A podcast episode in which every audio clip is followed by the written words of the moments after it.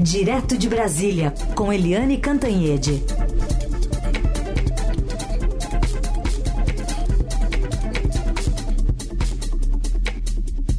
Oi, Eliane, bom dia. Oi, bom dia, Raíssa e Carolina, ouvintes. Bom dia, Eliane. Bom, a gente tem essa expectativa do presidente Lula se encontrar é, com algumas lideranças importantes da América Latina. Ele desembarcou em São Vicente Granadinas para participar da cúpula da Comunidade de Estados Latino-Americanos e Caribenhos.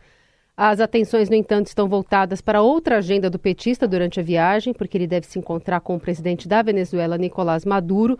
Uma das expectativas é que eles discutam a realização das eleições presidenciais na Venezuela, previstas para serem realizadas até o final do ano. Tem mais coisas ainda é, nessas agendas.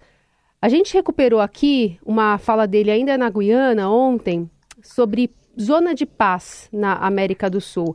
A declaração foi dada em coletiva de imprensa após a reunião com o presidente do país.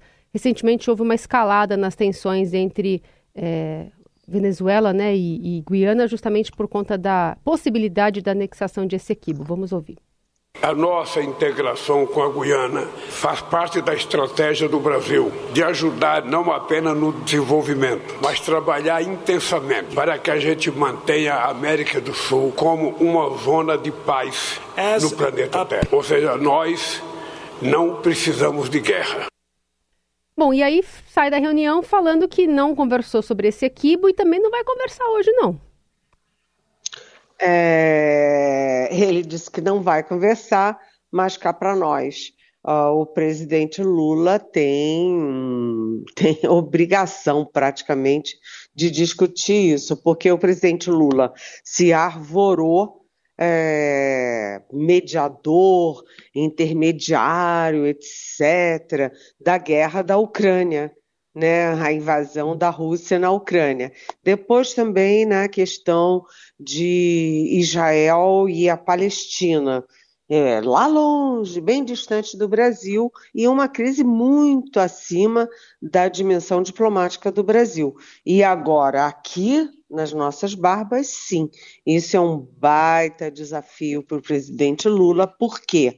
Porque é, o Lula sim e o Brasil sim tem liderança na América Latina, particularmente na América do Sul. Quando você tem aí o ditador da Venezuela, o Nicolás Maduro, é, tentando anexar 70% do território da Guiana, exatamente quando a Guiana descobre um poço de petróleo é, é, milionário, bilionário, a, o Lula não vai poder se esquivar disso. Né? O Lula está nessa viagem como um grande teste da política externa dele e da posição dele como líder internacional. Então, o Lula, sim, vai ter que discutir com o Maduro a questão de esse equibo, gente. Bom, uh, hoje também tem previsão dele se reunir, o presidente se reunir com líderes regionais lá em São Vicente e Granadinas. O que, que se espera desse encontro? Tem um olhar para Israel também nesse encontro, Helene? Sim, com certeza. Você sabe, eu até preciso concluir né, no, no, no comentário anterior que o Lula tem que discutir, além de discutir esse equívoco com o Maduro, o Lula também tem que cobrar do Maduro a posição dele dentro da própria Venezuela. Porque o Maduro fez um acordo com os Estados Unidos para os Estados Unidos reduzirem as sanções à Venezuela, desde que né, as eleições na Venezuela esse ano, as eleições para presidente esse ano na Venezuela, fossem eleições limpas, transparentes, né, e justas. E a primeira coisa que o Maduro fez foi jogar as instituições da Venezuela, que ele controla, para impedir que a principal adversária dele fosse exilada das eleições, fosse impedida de concorrer. Então, o Lula vai ter que botar esse guiso no gato também, porque, como Lula é o líder regional que melhor conversa com Maduro, que recebeu Maduro aqui no Brasil, aliás, sobre uma enxurrada de críticas é, com o tapete vermelho, dizendo que é democracia relativo, o Lula agora tem a obrigação de cobrar do Maduro uh, uma, uma posição democrática e permitir eleições livres e democráticas na Venezuela. Bem, Desculpa, Heisen, é, mas eu tinha pulado essa parte, que era importante, Sim. e agora eu te respondo. Sim, o Lula hoje também tem uma reunião importante com o presidente da Colômbia, o Gustavo Petro, né, e também os chanceleres uh, do Chile e da, do México. E por que, que isso é importante? Porque isso vai é, resvalar na questão uh, de Israel, Hamas, Palestina. Porque ontem você teve uma das imagens mais dramáticas dessa guerra, com um, sabe, é, milhares de ou centenas, é, muitas centenas de palestinos famintos, né, cercando ali um camboio de comida, né, e teve troca de troca de tiros não, porque eles nem estavam armados, eles estavam precisando de pão, não de armas, e teve aí uma um ataque de Israel, uma mortandade, ainda não está muito claro como é que foi essa história toda, como foi o episódio todo, mas o fato é o seguinte: só a imagem da fome, do desespero, já diz tudo sobre o que está acontecendo em Gaza. E aí o Gustavo Petro, presidente da Colômbia, foi na linha do presidente Lula ontem. Ele fez uma referência ao Holocausto, como Lula tinha feito, e foi duramente criticado mundo afora e principalmente dentro do Brasil. E o Petro também se refere ao que está acontecendo uh, em Gaza e agora em Rafah, né, que é além de Gaza, né, como genocídio. É, então, é muito provável que a América do Sul é, discuta também essa questão, porque, o, segundo Lula, o, o mundo está assistindo inerte um massacre que ele chama de genocídio é, de palestinos. E depois daquelas imagens de ontem, até os Estados Unidos, que são o maior parceiro, o maior aliado de Israel no mundo, até os Estados Unidos deram um passo atrás e passaram a cobrar. Aliás, o secretário de Estado, é o secretário de Estado não, o secretário de Defesa americano ontem admitiu 25 mulheres e crianças mortas por Israel na guerra. Então a coisa está tomando outro rumo, gente. 25 mil, né? 25 mil mortos. E, e nesse sentido, Eliane, só para a gente concluir, então você entende que esse movimento de Israel que a gente observou ontem, estarreceu todo mundo com essas imagens, de alguma forma reforça e, e, talvez coloque um pouco mais de apoio ou menos repúdio à fala do presidente Lula na semana passada. Exatamente, uhum. né? O Lula ficou isolado quando ele comparou a ação de Israel ao Holocausto. Por quê? Porque o Holocausto é um drama, né? É um trauma que não é apenas judeus né, morreram, foram assassinados, né, 6 milhões de judeus civis, inocentes, que não tinham nada a ver com aquilo tudo. E o Lula, ao comparar o Holocausto com o que Israel está fazendo agora com os palestinos, ele foi criticado mundo afora, né, e duramente dentro do Brasil. E agora ele não está mais falando sozinho. Né? Ontem não teve nenhuma manifestação, nem do Lula, nem do Itamaraty, nem do Celso Amorim, que é o assessor internacional do Lula, mas eu apurei, aliás, apurei de madrugada, que hoje sairá uma nota oficial do Brasil em relação ao que aconteceu ontem, é, essa história né, aquelas pessoas famintas disputando um pedaço de pão e depois metralhadas. Quer dizer, é, há uma, uma avaliação de que 122 pessoas foram mortas ontem na fila da comida. Então, isso tudo vai deixando os Estados Unidos, se a gente olhar, os Estados Unidos vêm recuando passo a passo, recuando passo a passo dessa defesa que era incondicional a Israel e que não é mais incondicional. Uhum. Seguimos com o Jornal Eldorado, análise política direto de Brasília com Helene Cantanhede. Acabou de sair o PIB divulgado pelo IBGE, a soma das riquezas produzidas no país, Produto Interno Bruto Brasileiro, cresceu 2,9% no ano de 2023. Mais uma vez foi puxado pelo agronegócio. Esse dado acabou de ser divulgado. É, esse número até surpreendeu positivamente as previsões iniciais aí lá no começo do ano passado eram mais modestas, projetavam um crescimento de 1%, mas entre as explicações que estão sendo dadas ainda pro, pelo IBGE, é, duas que já estão sendo dadas, a para o crescimento do consumo também. Uma delas é a volta do Bolsa Família e a melhora também no mercado de trabalho, aumentando o nível de ocupação. De qualquer forma, número positivo, né, Helene? É, positivo, pertinho de 3%, é um crescimento é, bastante animador, porque a gente viu que o Brasil, depois dos dois anos de recessão da Dilma Rousseff, né, Dilma Rousseff e Guido Mantega, uh, o Brasil ficou patinando em 1%. Né, 1% com Temer, 1% com Bolsonaro.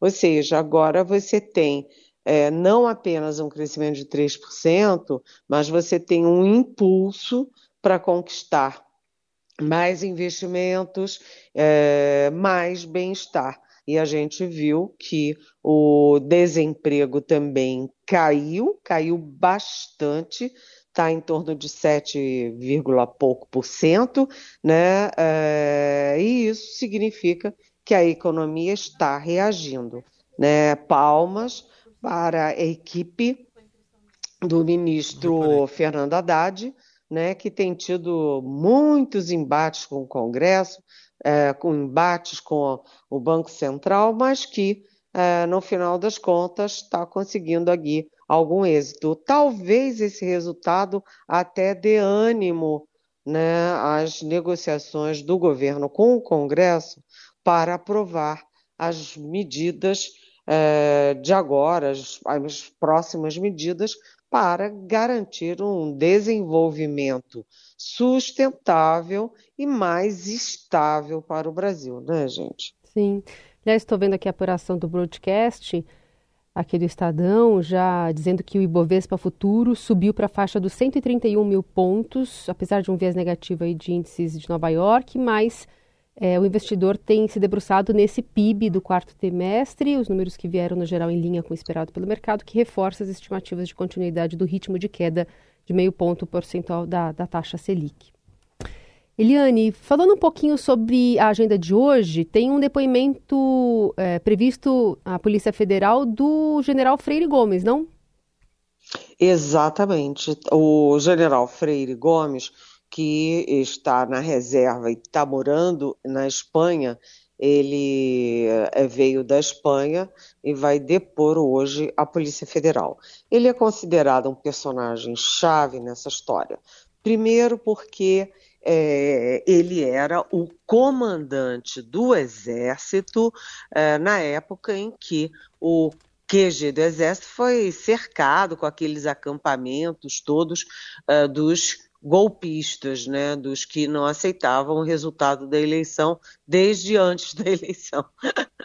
e uh, isso é uma coisa. A outra coisa é que o Freire Gomes ele, ele tem uma posição curiosa porque, ao mesmo tempo em que os legalistas do Exército, que são os que estão no comando hoje, né, defendem o Freire Gomes, dizendo que ele é, impediu o golpe, que ele é, impediu e ele disse claramente que o Exército não ia aderir a aventuras golpistas, enquanto os legalistas dizem isso, o outro lado, que é o lado bolsonarista das Forças Armadas, que é jogar o Freire Gomes na, na, aí na fogueira. Por quê? Porque eles dizem que se o Freire Gomes sabia do golpe, é, fica falando de golpe, se ele confirmar que teve golpe, ou ele está mentindo, ou ele prevaricou, porque soube de alguma coisa criminosa e não denunciou. Enfim, é, de qualquer jeito, ele está numa posição delicada e ele vem disposto a falar. Como eu apurei, o Freire Gomes vem da Espanha disposto a depor, ao contrário dos generais do entorno do Bolsonaro, né? O Augusto Heleno, Braga Neto, Paulo Sérgio Nogueira, todos eles é, ficaram em silêncio, fizeram um pacto de silêncio, mas o Freire Gomes, diferentemente deles, não está sendo ouvido como investigado. Ele está sendo ouvido pela PF como testemunha. Né? E como investigado, o cidadão tem direito a ficar calado para não produzir provas contra si, mas como testemunha é obrigado a falar. E além disso, o Freire Gomes decidiu mesmo que quer falar. Então, hoje a gente pode ter um depoimento muito importante nessa história toda, é, sabe, é, juntando pontas, né, mostrando quem fez o quê. Agora, a gente só não sabe se esse documento, esse depoimento vai vazar, se a gente vai ficar sabendo dele ou quando a gente vai ficar sabendo o que, que o Freire Gomes falou. Vamos aguardar. Outro assunto do dia, Eliane, é, tem um julgamento, um recurso lá no Superior Tribunal Militar é, da condenação de militares que deram mais de 80 tiros, matando é, o Evaldo Rosa dos Santos, um músico, e também o catador de latinhas, o Luciano Macedo, tentou ajudar ele com a família ali. Enfim, é uma redução drástica aí de 30 para 3 anos. Olha, é, eu diria que isso é um escândalo, um escândalo sem tamanho, e isso depõe contra a justiça militar e depõe contra os militares. É um escândalo, gente, um escândalo, porque os oito militares que estão sendo julgados, eles é, deram mais de 250 tiros contra o carro do músico Evaldo Rosa. O músico Evaldo Rosa estava indo para um cândido é, chá de bebê com a família, a mulher, o sogro, é, o, o neném, o filho deles, e os militares acharam que o carro era um, um, outro carro suspeito, confundiram com um carro suspeito e dispararam mais de 250 tiros. 80 desses tiros, mais ou menos, atingiram o carro e mataram o Evaldo Rosa na hora. E olha o detalhe cruel. O catador de latinhas, Luciano Macedo, foi ajudar a família, né? sem arma, sem coisa nenhuma, sem nenhum tipo de ameaça e também foi fuzilado por esses militares. É, o chefe da equipe, que é o tenente, foi condenado, tinha sido condenado em primeira instância a 31 anos e os outros a, a 20 e tantos anos. E o que, que aconteceu? né, o relator, que eu faço questão de citar o nome dele, o brigadeiro da reserva Carlos Augusto Amaral de Oliveira, reduziu isso para três aninhos. Três aninhos, você dá mais de 250 tiros, mata um músico, pai de família inocente, né, na frente do bebê, da mulher, mata um, lata, um catador de latinha inocente, desarmados, né? E aí ficam três anos né, em regime aberto. E aí, qual foi a alegação desse brigadeiro Carlos Augusto Amaral de Oliveira? Ah, ele passou de é, doloso para culposo, ou seja, sem intenção de matar. Alguém dá mais de 250 tiros sem a intenção de matar?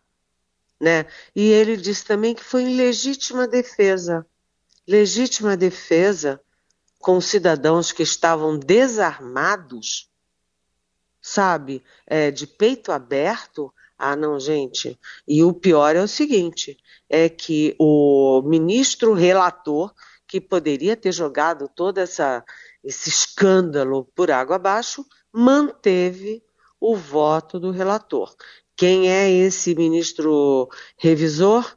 O Evaldo, é, é o José Coelho Ferreira, que foi é, advogado do Banco Central antes de ir para o STM. Gente, isso é uma loucura. Se eu fosse militar, eu ficaria indignada. E eu, mesmo não sendo uh, militar, mas sendo uma cidadã brasileira, fico indignada como pode acontecer uma coisa dessa. Depõe contra a justiça militar e contra o, o próprio, uh, a própria corporação militar. Total. Muito bem, análise aqui da Eliane Cantanhede, que volta na segunda-feira a conversar conosco, sempre a partir das nove, e tem a versão da coluna dela disponível em podcast, também na TV Estadão, para você ouvir de novo e compartilhar por aí. Eli, bom fim de semana. Bom fim de semana, beijão.